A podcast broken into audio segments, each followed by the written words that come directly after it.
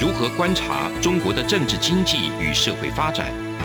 世界各国又是如何看待中国的影响力？而两岸间有哪些焦点议题与新闻事件？深入解析，多面向的透视中国。欢迎收听《这样看中国》。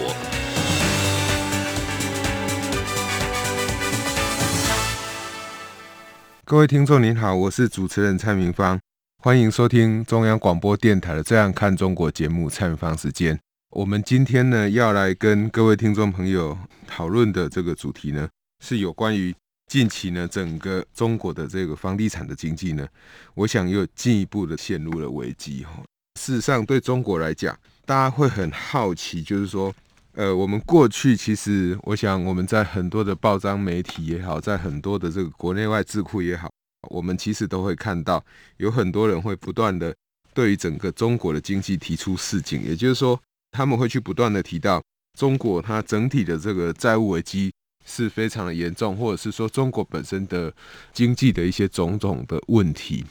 但是在过去的这个市警的期间呢，其实我们可以看到中国的投资可能没有下降，中国的经济成长率仍然是可以符合中国这个官方他们所定定的一个目标。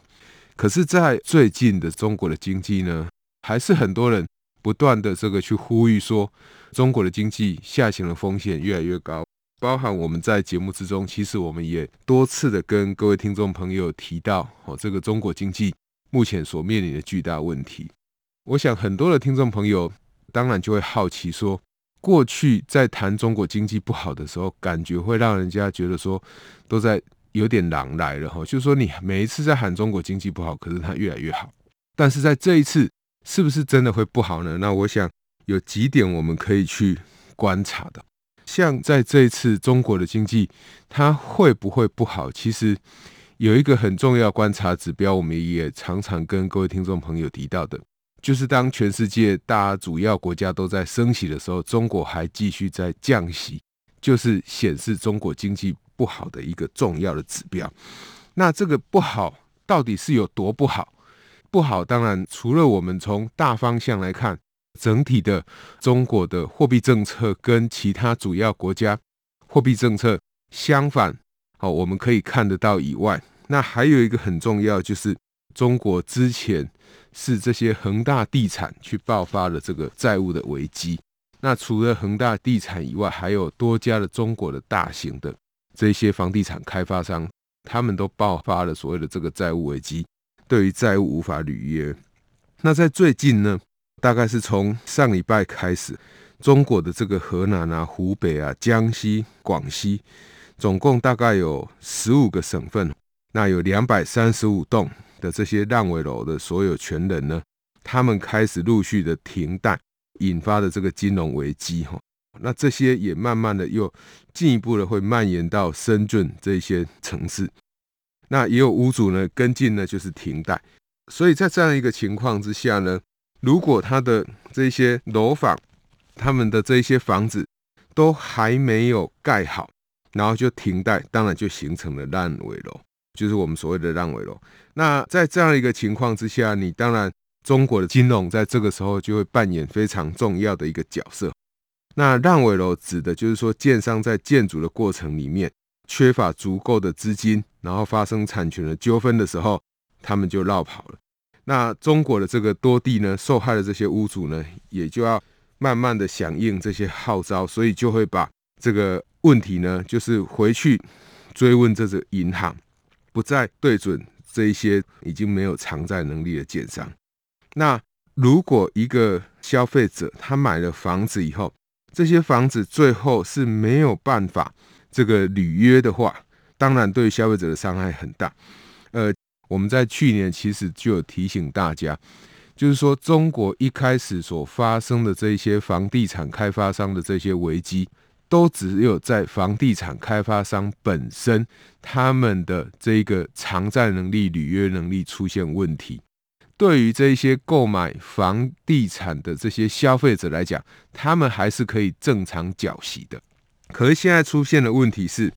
这一些房地产开发商的业者，因为他本身的周转不灵，一旦周转不灵，你就没有办法继续跟上游购料，你就没有办法支付这些建筑工人薪资，所以当然你整个建筑的这个工程，整个建筑的工地就会跟着停摆。如果这些消费者看到他去买了一间预售屋，买了一间还未盖好的房子，那建商已经跑了，消费者绝对不可能再乖乖的。把这些贷款交给这个银行，这个就是目前中国所面临的问题。建商盖到一半，没有能力继续盖房子，那消费者也就不再继续缴房贷，所以它就变成了所谓的烂尾楼。那这样的一个情况，当然一开始不会就发生在中国的重点的核心区域。通常这个房贷要出问题，房子要出问题，房价会开始大跌。一定是从最外围的省份，然后慢慢的延烧到所谓的从三线到二线到一线城市这样蔓延开来。但是，一旦让消费者形成这样的一个预期，也就是说，让这些消费者他们缴了房贷以后，然后让他们的钱都拿不回来，那他所形成的对整个社会的这个未来经济不佳的一个预期，其实就会对中国未来经济。产生非常巨大的影响。毕竟中国还是一个人非常非常多的这个国家，所以在这样一个情况之下，我们可能要再持续观察一下中国这一个所谓烂尾楼的问题哈，它会怎么样慢慢的这个延烧开来？哦，这个是跟过去我们看到中国经济不好的时候，其实比较不太一样的地方，或者是说，我们也可以反过来讲。一开始在盖房子的时候，一定是从精华地区开始盖，盖到这几年，因为持续的宽松货币政策，结果可能导致很多经济活动相对比较少的省份，它也照样继续盖起了房子。那这些房子，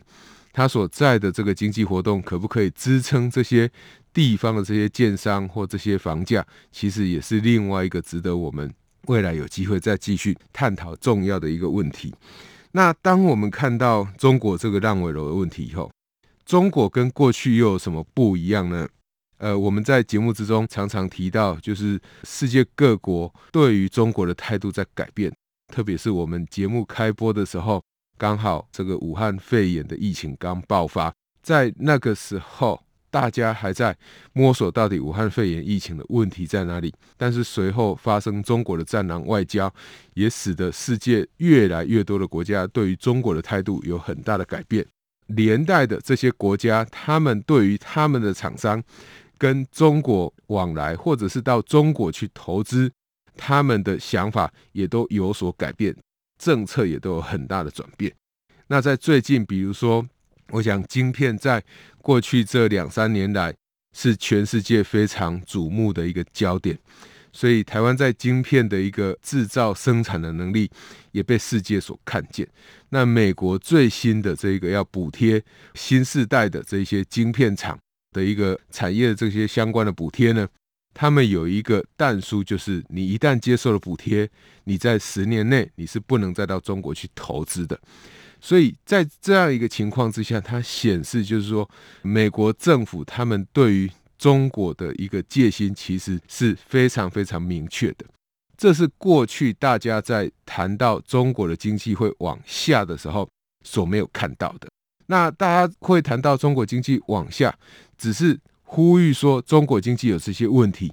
可是当有很多的生产制造的厂商，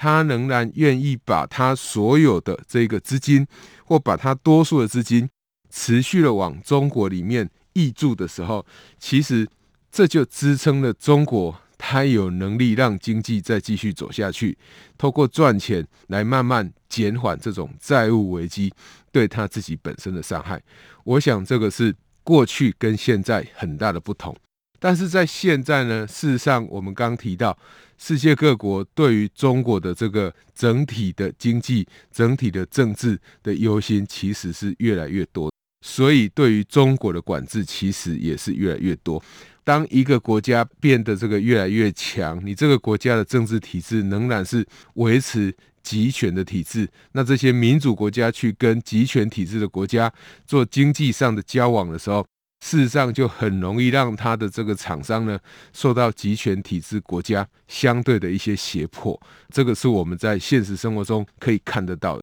那不只是对厂商会进行胁迫，对于国家也会进行所谓的经济胁迫。就如同台湾在过去面对的这个农产品、渔产品，澳洲一样面对的这一些龙虾、红酒，立陶宛面对的这些相关的经济制裁，其实都显示说，当民主国家在跟集权国家交往的时候，如果这个集权国家很大的时候，大到像中国这样的一个世界工厂，事实上，民主国家是必须要小心的，否则的话，当然会使得这些民主国家，他们不止丧失了自己本国的就业机会，也会让他们自己原来的厂商呢，进一步遭受到比较大的威胁，甚至是比较先进的厂商也都会面临这样的一个情况。所以，我们在这里我们可以看到，第一点就是说，如果我们要问说，为什么这一次中国经济在往下滑，是真的？除了刚刚提到的这个烂尾楼的事件以外，另外一个就是民主国家跟非民主国家之间的一个壁垒，其实是越来越分明。那在这样一个情况之下，它自然就会使得这些民主国家。他们对于中国管制越来越深的时候，新的技术进不去中国，自然就会让中国没有办法再继续往上。那又面对这个后进的国家，呃，有透过一些国际的力量，让这些后进国家希望他们加速的长大，也就是美国的供应链的一个重组这样的一个计划，或者是印太的这个经济架构这样的一个相关，后来。后续会继续推动这些经济的相关的一些协议的话，其实都帮助这一些其他的国家的厂商或在中国设厂的这一些外国厂商，更快的可以离开中国。当然，要离开这个世界工厂并不是那么容易，因为规模经济。还是这些厂商所考虑的重点因素。除了规模经济以外，另外一个就是聚集经济，也就是内部的经济跟外部的规模经济。内部的规模经济当然就是只要你规模够大，你的平均成本就会降低。外部的规模经济就是我们常常在讲的 cluster economy 哈，就是这种聚集的经济呢，其实它就会使得呃，因为有很多不同的厂商，有很多上下游的厂商在这里都可以一起提供服务。所以让这些厂商他们的成本会降低，所以为什么在有一些国家，包括我们台湾在内，你会设一些产业园区、科学园区？其实最重要的就是想要发挥所谓的聚集经济，让一些生产链相关的厂商可以聚集在一起，去降低他们的一个生产成本。或沟通的一个成本，但是如果这些厂商开始往外移的时候，当然一开始这些成本够大，它会拉住这些厂商外移的速度。但是，一旦外国慢慢的聚集经济建立起来以后，其实也可以慢慢的把中国在生产上的角色给替代掉。我想这是第一个我们提到中国的经济往下会是真的一个很重要的理由。第二个理由，我想我们这个休息一下。回来再继续讨论。那我们节目先进行到这边。这里是中央广播电台的《这样看中国》节目，蔡明芳时间。节目稍后回来。从两岸、国际、历史文化与财经等角度透视中国的《这样看中国》节目，每周一到周五晚间九点三十分到十点在中央广播电台播出。如果您对《这样看中国》节目，有任何收听想法或意见，欢迎寄信到台北市北安路五十五号，也可以透过电子邮件的方式。节目有两个信箱：二零二零 at rti 点 org 点 tw，或是二零二零零二零三 news at gmail.com。再次谢谢听众朋友们的收听与支持，请持续锁定。每周一到周五晚间九点三十分到十点播出的《这样看中国》节目。各位听众您好，欢迎收听中央广播电台的《这样看中国》节目，参与方时间。那我们继续要来探讨的是刚刚前半段的节目，我们提到中国的经济为什么往下会是真的，有一个非常重要的理由，是因为。整个全世界的重要的这些民主国家对中国的态度在改变。那对他的态度改变，也连带的对他的外交政策也好，对他的这个经济的交往政策也好，都跟着在改变。所以，当这些国家开始去改变它的产业政策的时候，或改变它的对外的这个贸易政策的时候，其实都会对中国的经济带来影响。那以目前整体的这个全世界外贸的这个趋势来看的话，大家是希望可以尽可能的去在其他国家进行比较多元的布局，那去减少集中在中国单一市场上对于厂商生产所带来的这些负相的影响。这个是在过去没有的。比如说，你过去从来就不会想到说，有一天我们的台商还会回到台湾来投资，而且还是进行大规模的投资，进行比较先进技术的投资。这个是在过去，我想大家比较不会看到的。你也不会看到，就是说，在越南、在印度，在这几年他们的投资的速度会加快这么多。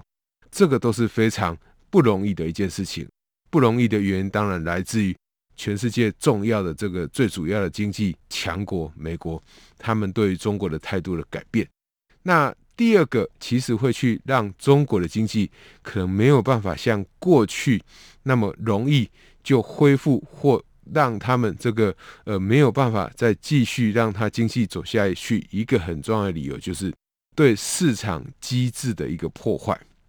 我们常常在谈的这个市场机制，其实它有一个非常重要的，就是市场本身它有修复的功能。什么叫市场本身有修复的功能呢？比如说，如果今天这个市场里面缺工，找不到工人，那理论上市场的工资就会慢慢的提高。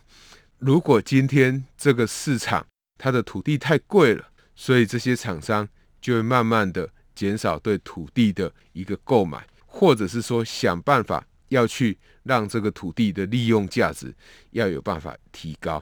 那会去改变厂商或改变消费者行为，最重要的原因就是价格。透过价格的调整，它可以让市场上的供需双方找到一个均衡，也就是供给刚好会等于需求。那在中国目前比较麻烦的地方在于说。因为政府它持续的去管制这个市场，然后用其他的手段去让市场变得这个讯息更加的不透明。所以讯息更加不透明，就是说我今天可能不了解中国市场当地的银行的状况，那我们会说过去就不了解了，那现在一样不了解。那你现在可能不了解的一个对经济的伤害，可能比过去来的深。因为这些厂商在撤离的，或者是说，我们也可以看到，在中国里面，在武汉肺炎疫情以后，那对于消息的封锁，其实是影响是非常大的。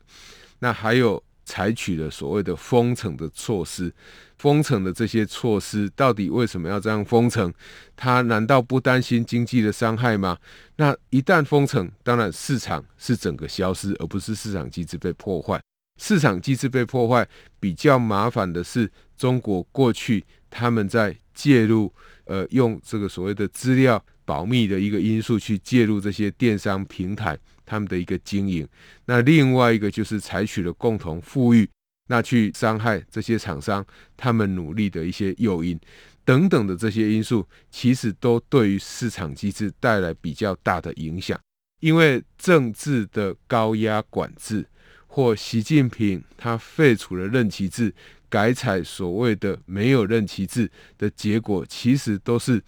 对于整个经济市场很大的一个破坏。吼，因为你的政治的决策在中国是高度会去影响到这个市场的交易活动，所以我们可以看到，诶，如果你今天是电商的平台业者，不管像这个蚂蚁金服，或者是说腾讯，或者是像这些滴滴打车等等的这些电商的平台，过去原来看起来是对于中国是有机会让它蓬勃发展的，但是中国政府的打压，就让它过去多年来在这些电商平台所挹注的资源，就变成了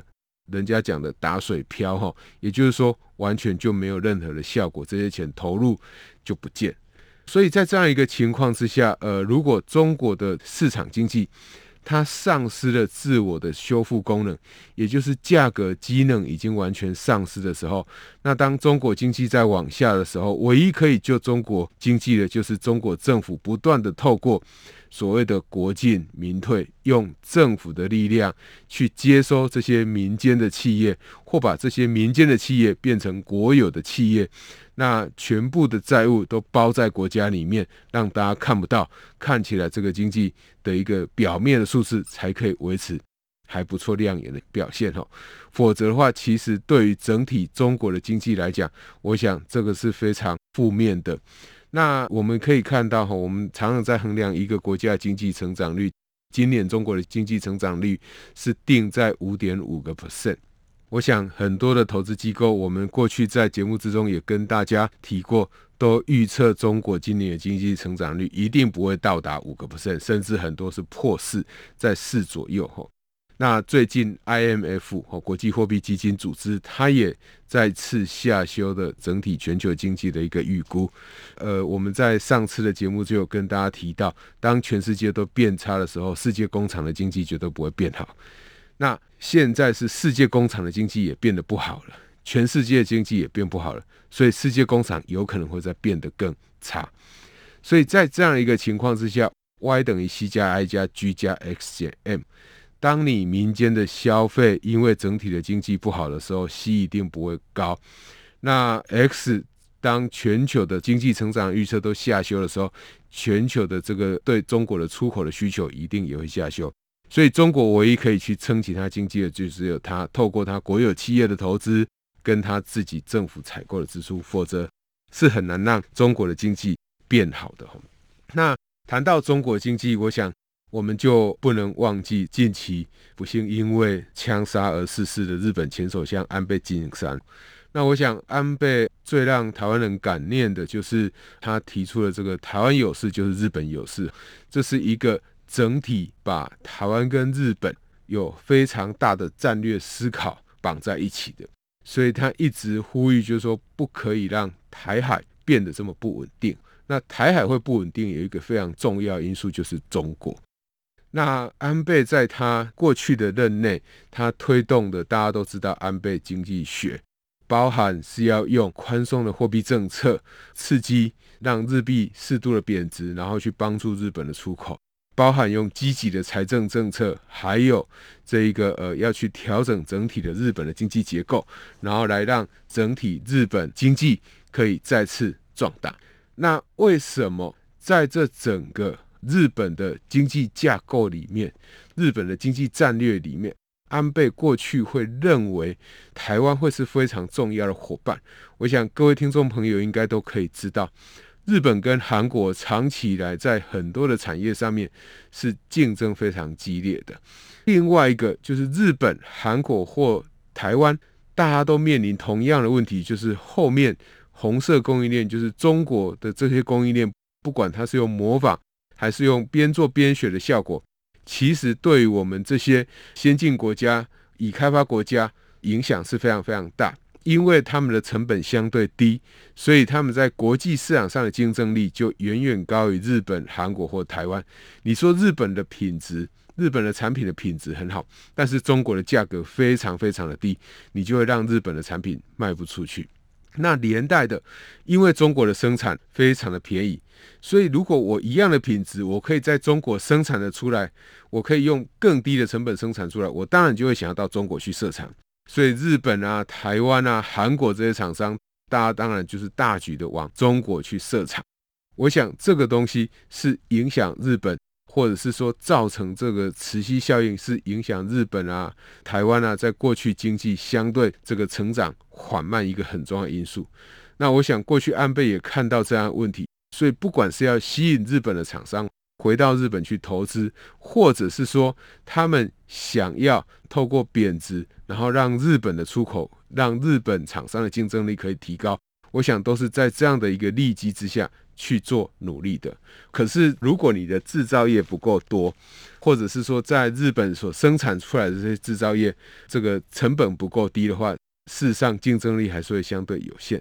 呃，如果我们去看哈，从安倍的角度来看，你可以去看，在这整个战略上，我想台湾跟韩国的角色，台湾跟中国的角色，对日本的帮助来讲，我想台湾一定是最大的，因为台湾过去跟日本本来就有维持很好的这个经济的一个交往关系，台湾的厂商跟日本的厂商本身在这个生产上就有很多的互补性。我想，日本在材料方面，他们是世界数一数二的这个国家。那台湾在生产制造、在代工方面，其实也累积相当大的技术的这个能力。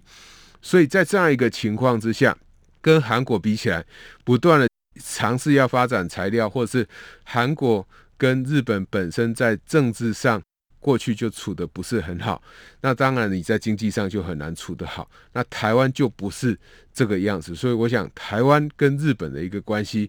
为什么过去安倍会把它看得这么重要？我想这是其中一个非常重要的一个原因。那中国当然不用讲，中国不管是对哪一个国家，都是想要积极去取代人家，不管你是呃有钱的。或没有钱的国家，不管你是技术领先或技术落后的国家，技术领先的国家，他会想要去窃取你的技术，或者是用不公平竞争的手段去窃取你的市场，挖角你的人才。这个是对美国、对德国、对日本这样的一个做法。对于相对比较贫穷的国家，可能把债务透过举债让你欠他钱，然后最后再把他的基础建设抵押出来。这也是我们上礼拜在谈的斯里兰卡。包含在里面的这些“一带一路”的国家，现在所面临的这个债务的问题，那债务的陷阱不是只有这些“一带一路”的国家面对。如果这些国家最后真的还不出钱来，如果民主国家跟中国的往来越来越少，对中国的戒心越来越重，那中国原来打的透过“一带一路”国家的基础建设，然后来获得利益，也没有办法达到。所以中国也有可能落入这个他自己所架设的一带一路的陷阱里面。这个是我想各位听众朋友去观察中国未来的经济发展，跟过去大家在呼吁中国经济可能会往下，有一个很大的几个差别。第一个当然就是市场经济的一个改变，另外一个就是民主国家对中国态度的改变，这些都是影响中国未来经济走向非常重要的因素。以上就是今天的节目内容，谢谢您的收听，再见。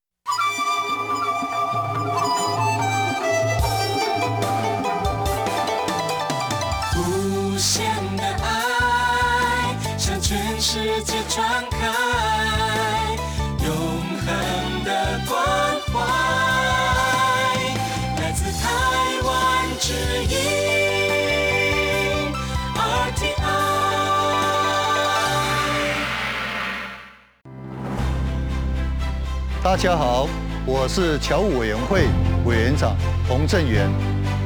很开心向大家宣布，二零二二年海外华文媒体报道大奖开始征件了。本届海外华文媒体报道大奖，在聚焦台湾、报道台湾的核心理念下，将以全球变局下的变与不变，发挥海外华媒影响力为主题。鼓励在动荡时局下，仍秉持媒体报道的核心价值，提供事实真相的优质作品参赛。参赛类别分为平面、网络报道类、广播报道类、电视、影音报道类，以及侨务电子报新闻报道特别奖。欢迎踊跃报名参加。在全球变局下的变与不变中，一起让世界看见华文媒体的影响力。